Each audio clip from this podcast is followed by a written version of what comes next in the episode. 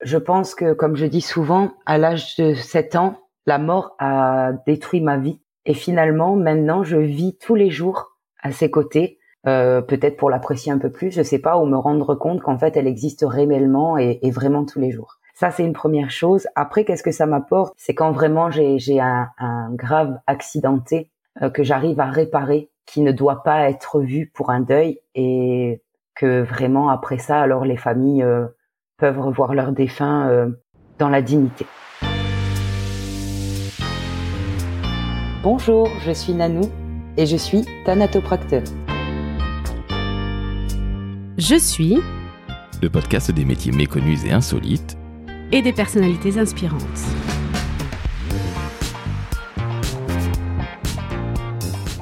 Salut Nanou. Bonsoir. Comment ça va? Ça va bien et toi? Eh bien, je te remercie Nanou, cela va très très bien car je suis très heureux que tu aies accepté mon invitation au podcast Je suis qui traite des métiers insolites. Et à ce propos, Nanou, je crois que tu exerces un des métiers les plus insolites qui soit puisque tu es thanatopracteur. Alors, peux-tu nous expliquer ce que c'est en quelques mots, s'il te plaît, Nanou? Alors, euh, être thanatopracteur, c'est effectuer des soins de conservation euh, sur des défunts. Voilà, en quelques mots, euh, c'est bien résumé. On, on va peut-être pas rentrer dans le côté technique, mais voilà, je prends soin des défunts. Donc Nanou, tu apportes les derniers soins aux défunts. Alors quelles sont les différentes étapes et quels soins, de quels soins justement s'agit-il? Est-ce que tu peux nous expliquer ça sans trop rentrer dans les détails, mais nous dire ce que c'est? Parce que tout le monde évidemment est en haleine face à un métier qui sort autant du lot que le tien. Oui, c'est ça. Alors en fait, euh, je vais prendre soin du défunt, donc je, je vais le nettoyer, euh, je vais euh, donc effectuer mon soin de conservation qui là est la partie technique. Je vais le rendre propre. Je vais le rhabiller une fois que le soin est terminé. Je vais m'occuper euh, d'apaiser son visage par des fermetures de bouche, voilà les, les, paupières des yeux par exemple. Je vais aussi le coiffer et à la suite de ça, je vais alors le mettre en salon de présentation pour que la famille puisse venir se recueillir. En somme, tu le rends beaucoup plus présentable, d'autant plus que parfois tu peux avoir des accidentés de la route et des cadavres ou des corps qui sont très abîmés, n'est-ce pas? Oui, alors du coup on appelle ça des soins de restauration. Euh, c'est des soins qui prennent parfois un peu plus de temps parce qu'on doit réparer euh, ce qui a été abîmé. Alors justement, toi tu as l'habitude, puisque ça fait une quinzaine d'années que tu exerces ce métier, ce beau métier. C'est ça. Comment est-ce que tu y es venu, Nanou? Alors c'est un métier où on n'arrive pas par hasard. Parfois j'ai envie de dire que c'est le métier qui nous choisit et pas nous qui choisissons le métier. On a une histoire avec la mort qui est assez particulière. Euh, ça veut dire qu'effectivement euh, assez rapidement dans la vie on a été confronté à quelque chose de dramatique qui nous a fait connaître ce métier et euh, du coup on se dit bah c'est ça que je veux faire. Et c'est ce qui m'est arrivé à l'âge de 10 ans. Alors est-ce que tu peux nous raconter l'histoire ou c'est peut-être trop personnel? Non, non, bien sûr. Ben, moi, j'ai perdu mon papa à l'âge de 7 ans d'un accident de moto. Donc, euh, je n'ai pas pu le voir, puisqu'à l'époque, les grands-parents euh, euh, décidaient que ce n'était pas la place d'un enfant. Donc, je n'ai pas pu avoir cette étape-là dans mon histoire de deuil. Et à l'âge de 10 ans, nous avons perdu le meilleur ami de mon père d'un accident de moto aussi. Et là, par contre, ben, j'étais plus âgée et j'ai pu le voir avant. Et à la suite de ça, on nous a demandé de sortir.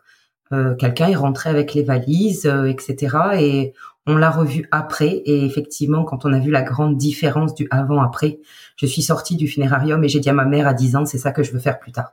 Donc finalement, c'est suite au décès du meilleur ami de ton papa où là tu as le, choc euh, professionnel, si je puis dire.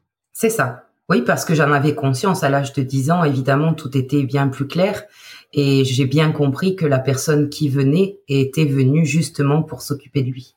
Entendu, c'est extrêmement clair. Et Comment tu as fait alors? Tu as fait des études après? Alors j'imagine que tu es allé euh, d'abord au collège, puis au lycée. Comment comment ça s'est passé tout ça? Parce que tu as cette euh, vision, ce, choc, cette envie, cette vocation qui, qui naît à 10 ans, dans des conditions très particulières. On est bien d'accord, hein, toi et moi.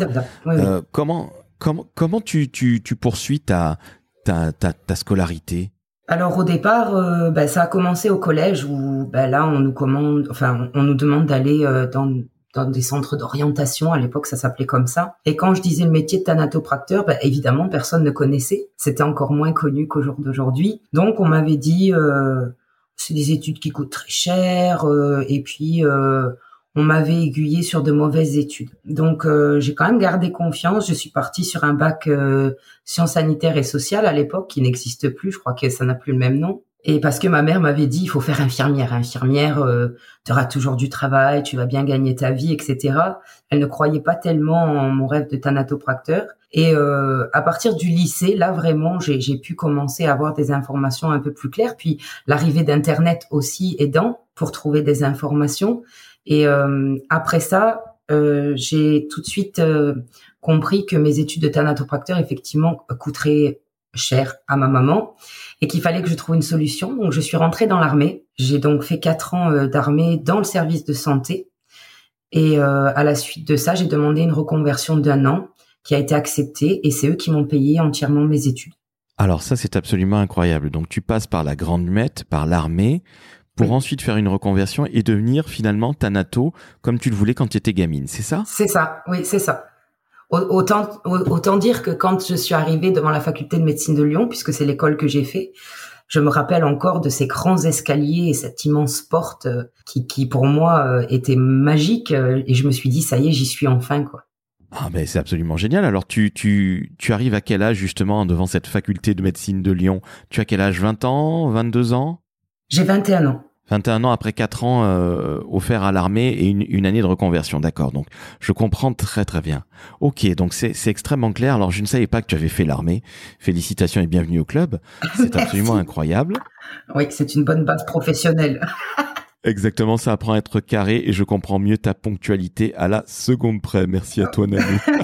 oui, c'est vrai. C'est quelque chose qui m'a toujours poursuivi et je regrette absolument pas mon parcours parce que du coup, je, je pense que pour, pour ce métier, il faut aussi énormément de rigueur. Enfin, il faut quand même des, des valeurs professionnelles euh, assez fortes et je pense que finalement, si j'avais pas été militaire avant, il m'aurait quand même manqué un petit truc. Et il t'aurait manqué, manqué pardon, le côté carré de la chose. Alors, je reviens justement à ton métier. Tu nettoies le mort, le défunt, pardon, c'est pas très joli le mort, le défunt. Tu fais en sorte qu'il soit beaucoup plus présentable. Mais surtout, il faut pas oublier, je, je, vais injecter un produit dans le corps euh, qui va faire que la conservation et l'hygiène du défunt va être complètement euh, contrôlée jusqu'au moment de l'inhumation, enfin en tout cas de la cérémonie funéraire. Entendu. Donc vraiment, il est présentable euh, de, de haut en bas, si je puis dire, et on n'a pas de mauvaise surprise, d'accord. Donc vraiment donner une dernière très belle image, si je puis dire, à la famille, c'est ça? Et dans la sûreté, qu'il n'y ait pas euh, de, de, de problème, surtout. C'est ça le plus important. Derrière la belle image. Oui, pas de maladie ou des choses comme ça? Pas, pas forcément une histoire de maladie, mais disons que quand les familles euh, vont rentrer chez eux, puis vont revenir le lendemain matin avec un soin de conservation, ils ont la certitude euh, qu'il n'y aura pas de surprise en ouvrant le salon. D'accord, je comprends mieux. J'ai une petite question qui est très personnelle puisque malheureusement ma mère euh, est, décédée et c'est comme ça que j'ai connu réellement la, la Thanato. Est-ce qu'il t'arrive que des familles, via le biais de tes, de tes clients, hein, si je puis dire, te disent merci beaucoup, j'ai reconnu mon père, ma mère, mon frère, enfin la personne que j'ai perdue Parce que ça, j'imagine que cette dernière image est très importante pour tout le monde. Oui, oui, j'ai eu euh, effectivement euh, ce qu'on a, enfin nous dans le jargon, on appelle ça des retours famille. J'ai eu euh, même des cartes de remerciements qu'on a transmis aux pompes funèbres pour me les remettre. Et, et, je dois dire qu'à chaque fois, ça m'émeut beaucoup. Ouais, ce qui est tout à fait normal puisque c'est c'est absolument fondamental, quoi. Hein.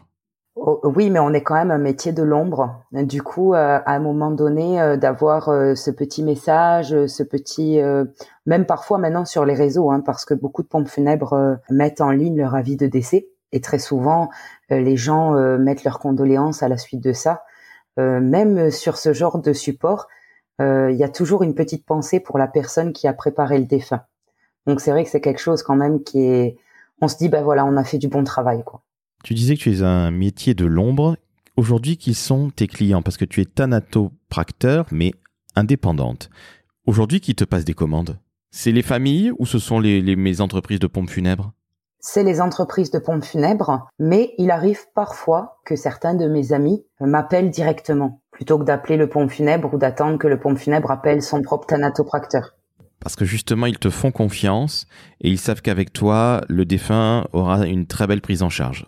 Oui, c'est ça. Ok, je ne savais pas qu'on pouvait faire ce genre de choses-là, mais c'est vrai que euh, rares sont les personnes à avoir un thanatopracteur dans euh, leur environnement familial ou amical ou professionnel. Il faut bien le reconnaître. Alors, ta vie avec les morts, elle commence finalement très très tôt. On dit souvent qu'il faut plus se méfier des vivants que des morts. Moi, j'en suis absolument convaincu. Euh, je vais te poser une question toute bête, Nanou, mais qu'est-ce que ça t'apporte de travailler avec des personnes défuntes? Tu dois avoir évidemment un kiff à faire ce que tu fais. Euh, c'est quoi le kiff absolu pour toi? Il y a déjà, euh, je, vais, je vais répondre en deux parties. La première partie, c'est, je pense que, comme je dis souvent, à l'âge de 7 ans, la mort a détruit ma vie. Et finalement, maintenant, je vis tous les jours à ses côtés, euh, peut-être pour l'apprécier un peu plus, je sais pas, ou me rendre compte qu'en fait, elle existe réellement et, et, vraiment tous les jours. Ça, c'est une première chose. Après, qu'est-ce que ça m'apporte et, qu'est-ce qui me fait euh, quelque part euh, qu'est-ce qui m'apporte le plus, c'est quand vraiment j'ai un, un, grave accidenté euh, que j'arrive à réparer, qui ne doit pas être vu pour un deuil et que vraiment après ça, alors les familles euh, peuvent revoir leurs défunts euh, dans la dignité. Nanou, tu disais tout à l'heure que les études de Thanato coûtaient relativement cher. Alors toi, tu as fait une reconversion après l'armée, ce qui t'a permis de, de t'en sortir et de ne pas avoir à, débourser autant. Mais combien ça coûte des études de, de thanatopracteur? Euh, Alors il y a un peu tous les prix. Euh, je dois dire que je suis je suis plus tout à fait à la page euh, des tarifications, mais je sais que en dessous de 4500 euros, il n'y a pas beaucoup d'écoles. Il y a déjà plus d'écoles qu'à l'époque où moi j'ai voulu me renseigner sur tout ça puisque maintenant euh, il y en a, il y a des formations un peu plus au niveau géographique euh, plus répandues. Euh, par contre, au niveau des tarifications, vraiment, c'est la seule indication que j'ai parce que je me suis pas tellement renseignée sur ça depuis un moment. Bon, bien sûr, ça fait 15 ans que tu exerces, donc euh, les choses ont changé, comme tu le disais, il y a beaucoup plus d'écoles aujourd'hui. Donc ce sont des écoles privées, les écoles de Thanato Oui, c'est ça. En fait, c'est des écoles qui préparent au concours de Thanatopracteur. Ok, c'est beaucoup plus clair. Alors justement, ce concours, est-ce que tu peux nous en parler, s'il te plaît? Même celui de ton époque, hein, peut-être qu'il a changé aujourd'hui, mais euh, j'imagine que académiquement parlant, c'est à peu près similaire. Comment comment ça se passe? Comment on prépare ce concours et comment se passe le concours? Alors, on va rentrer à l'école. On va avoir à peu près, enfin, suivant les écoles, entre deux mois et quatre mois euh, de cours théoriques, donc avec euh, différentes matières comme de la chimie des fluides, comme vraiment des cours de thanatopraxie on va avoir aussi euh, euh, des cours euh, d'anatomie énormément parce que nous, on doit savoir vraiment l'anatomie sur le bout des doigts. Tout ça, pendant quatre mois, va, nous, va, va être vomi en fait. littéralement, les, les gens viennent, ils font cours et ils partent. Et ensuite, on a à peu près donc tout le reste de l'année pour étudier tout ça, avaler tout ça, digérer tout ça seul. Ensuite, on va préparer le concours théorique et donc là, on a un numerus clausus. Ça veut dire qu'on a un nombre de places limitées pour un nombre euh, d'inscrits. Il faut savoir qu'en moyenne, euh, par exemple pour l'année 2020, oui, euh, non, c'était 2021, ce mois de janvier-ci, pardon, que je me rappelle, on avait 65 places disponibles pour 350 inscrits. Ah, tout de même, c'est très sélectif, hein Oui, ça veut dire que si t'es pas dans les 65 premiers, bah, tu dois repasser ton concours théorique l'année d'après. Si tu as eu ta théorie et que tu fais partie de ces 65 gagnants, alors tu passes à la partie pratique. Oh là là, d'accord. Donc c'est un peu, euh, je fais le parallèle avec une grande école. C'est quand même ultra select. Et ensuite, là, tu peux passer, euh, tu peux passer le reste. Donc la première étape, c'est le, ce fameux concours 65 sur 350. Donc ils en prennent grosso modo 1 sur 7. C'est ça. Donc Nanou, si j'ai bien compris, une fois que tu as passé cette euh, première étape, tu vas passer enfin à la pratique. C'est bien ça? C'est ça, tout à fait. Donc là, on va suivre un maître de stage pendant un, certain nombre de semaines et de mois. On va devoir valider sans soin. Et à la suite de ça, une fois qu'on se sent prêt, alors on, voilà, on peut aller passer l'examen pratique. Donc le jury se déplace à un endroit pour faire euh, ce soin de conservation devant un jury. Donc là, tout le monde a gagné, les 65 ont gagné, ou est-ce qu'il y a encore des gens qui se font éliminer? Il y a encore des gens qui se font éliminer. Ok, donc c'est euh, un peu marche ou crève, si je puis dire, hein, sans jeu de mots à deux balles. C'est complètement ça. Ok, donc un numerus clausus, c'est extrêmement difficile, c'est extrêmement sélect. Comment est reconnue ta, ta profession dans les métiers de santé? On n'est pas du tout reconnu en tant que métier de santé. D'ailleurs, pour la petite anecdote, quand moi j'ai passé mon diplôme, je dépendais du ministère de la Jeunesse et des Sports. ok. Maintenant, on est géré par le ministère de la Santé, mais sans être profession de santé. Euh, alors c'est un peu compliqué ça, c'est très français. Donc tu n'es pas profession de santé, mais tu es rattaché au ministère de la Santé quand même, c'est ça? Voilà, c'est ça. Ça veut dire que notre diplôme, lui, pour être valable, doit passer au journal officiel. Et on paraît donc dans la partie ministère de la Santé. Entendu. Bon, écoute, hein, c'est la France, euh, il y a ce genre de spécificité. Hein, il en existera d'autres et toi et moi serons morts depuis fort longtemps et il y en aura encore pour ce genre de choses-là. Donc on ne va pas changer la France. J'espère quand même que qu'à ce moment-là, ils, seront quand même euh, reconnus profession de santé. Ça, les aidera beaucoup. Je l'imagine bien et c'est quand même sacrément bizarre. Nanou, j'ai une question qui me vient à l'esprit. Quel conseil justement tu donnerais à un jeune ou un moins jeune qui veut, qui veut se lancer, pardon, dans les métiers de la thanatopraxie? Parce que tu viens de le dire à l'instant, c'est quand même sacrément balèze. C'est pas donné à tout le monde. Quels sont tes conseils, s'il te plaît? Eh, eh, bien, en fait, je vais reprendre le conseil de, du, grand maître de stage que j'ai eu pour moi, qui m'a dit ah c'est bien, tu veux faire thanatopracteur, euh, mais d'abord tu vas passer par les autres métiers du funéraire. Ça veut dire que euh, j'ai passé mon diplôme de conseiller funéraire. J'ai aussi travaillé euh, pendant mes études euh, dans une chambre mortuaire, donc dans un hôpital public. Euh, j'ai aussi fait des transports de défunts. Euh, j'ai également fait des démarches administratives, etc. Et tout ça pour me permettre, quand je m'adressais à un collègue de travail dans le milieu du funéraire, de, de, savoir quelle était son importance, quel était son rôle, parce que c'est bien de vouloir faire ce métier. Mais moi, je dis toujours qu'on est tous ensemble une équipe. On est une équipe, euh, nous, avec les pompes funèbres. On est une équipe, nous, avec les agents de chambre mortuaire qui sont aussi très, très importants pour les familles et qui font aussi d'ailleurs un, rôle extraordinaire. On est aussi une équipe avec euh, les, les coordinateurs de dons d'organes parce que quand il y a des prélèvements de cornets ou de tissus ou d'organes, tout simplement, si on n'est pas euh, en dialogue avec ces personnes-là, alors notre soin et notre travail derrière ne, ne sera pas aussi efficace que quand on l'est déjà. Donc ça, c'est quelque chose de très important. Après, il faut garder ses valeurs. C'est-à-dire, il faut, il faut rester euh, très humble dans ce métier. On ne peut pas se permettre euh, de prendre la grosse tête. On peut pas se permettre de se dire euh, qu'on est au-dessus juste de, de la mission qui, qui nous incombe. C'est-à-dire, nous, pour notre part, ça s'arrête au défunt. Voilà. Donc, à partir du moment où tout ça est compris, où tout ça est, est vraiment euh, emmagasiné dans la tête, je pense alors qu'on est prêt pour faire ce métier. Donc encore une fois, on ne tombe pas par hasard dans la marmite de la thanatopraxie. Non. C'est un métier dans lequel il est difficile, euh, auquel il est difficile d'accéder, hein, tout simplement. Tu l'as dit avec les études et c'est vraiment, euh, c'est vraiment complexe et je ne m'attendais absolument pas à ça. Et ensuite, on est dans tout un écosystème où là, on se doit d'être impérativement professionnel pour les familles, mais aussi pour les tes clients, toi qui sont les entreprises de pompes funèbres. Donc cet écosystème-là a quand même beaucoup de, j'allais dire, beaucoup de responsabilités sur les épaules. Hein. Alors de responsabilité, je sais pas parce que c'est pas ce que je ressens moi. Euh, mais par exemple, euh, quand je m'adresse à mes clients, quand je parle avec eux ou quand je vais dans un hôpital pour intervenir, euh, c'est les seules personnes avec qui on va avoir une, une interaction dans la journée. Donc, euh, je veux dire, on a tout intérêt à ce que tout se passe bien pour tout le monde, euh, rester à sa place de professionnel, mais euh, ça nous ça nous empêche pas d'être aussi bienveillant et agréable entre nous, puisque c'est quand même la seule bouffée d'air qu'on a parfois dans la journée. C'est du soutien en fait. On se soutient tous les uns les autres. Parfois, quand euh, euh, certains de mes clients ont eu un décès difficile euh, ou que les agents de chambre mortuaire euh, ont eu une réquisition, ça veut dire que on leur a on leur a amené un défunt suite à un accident, suite à une trouvaille, etc.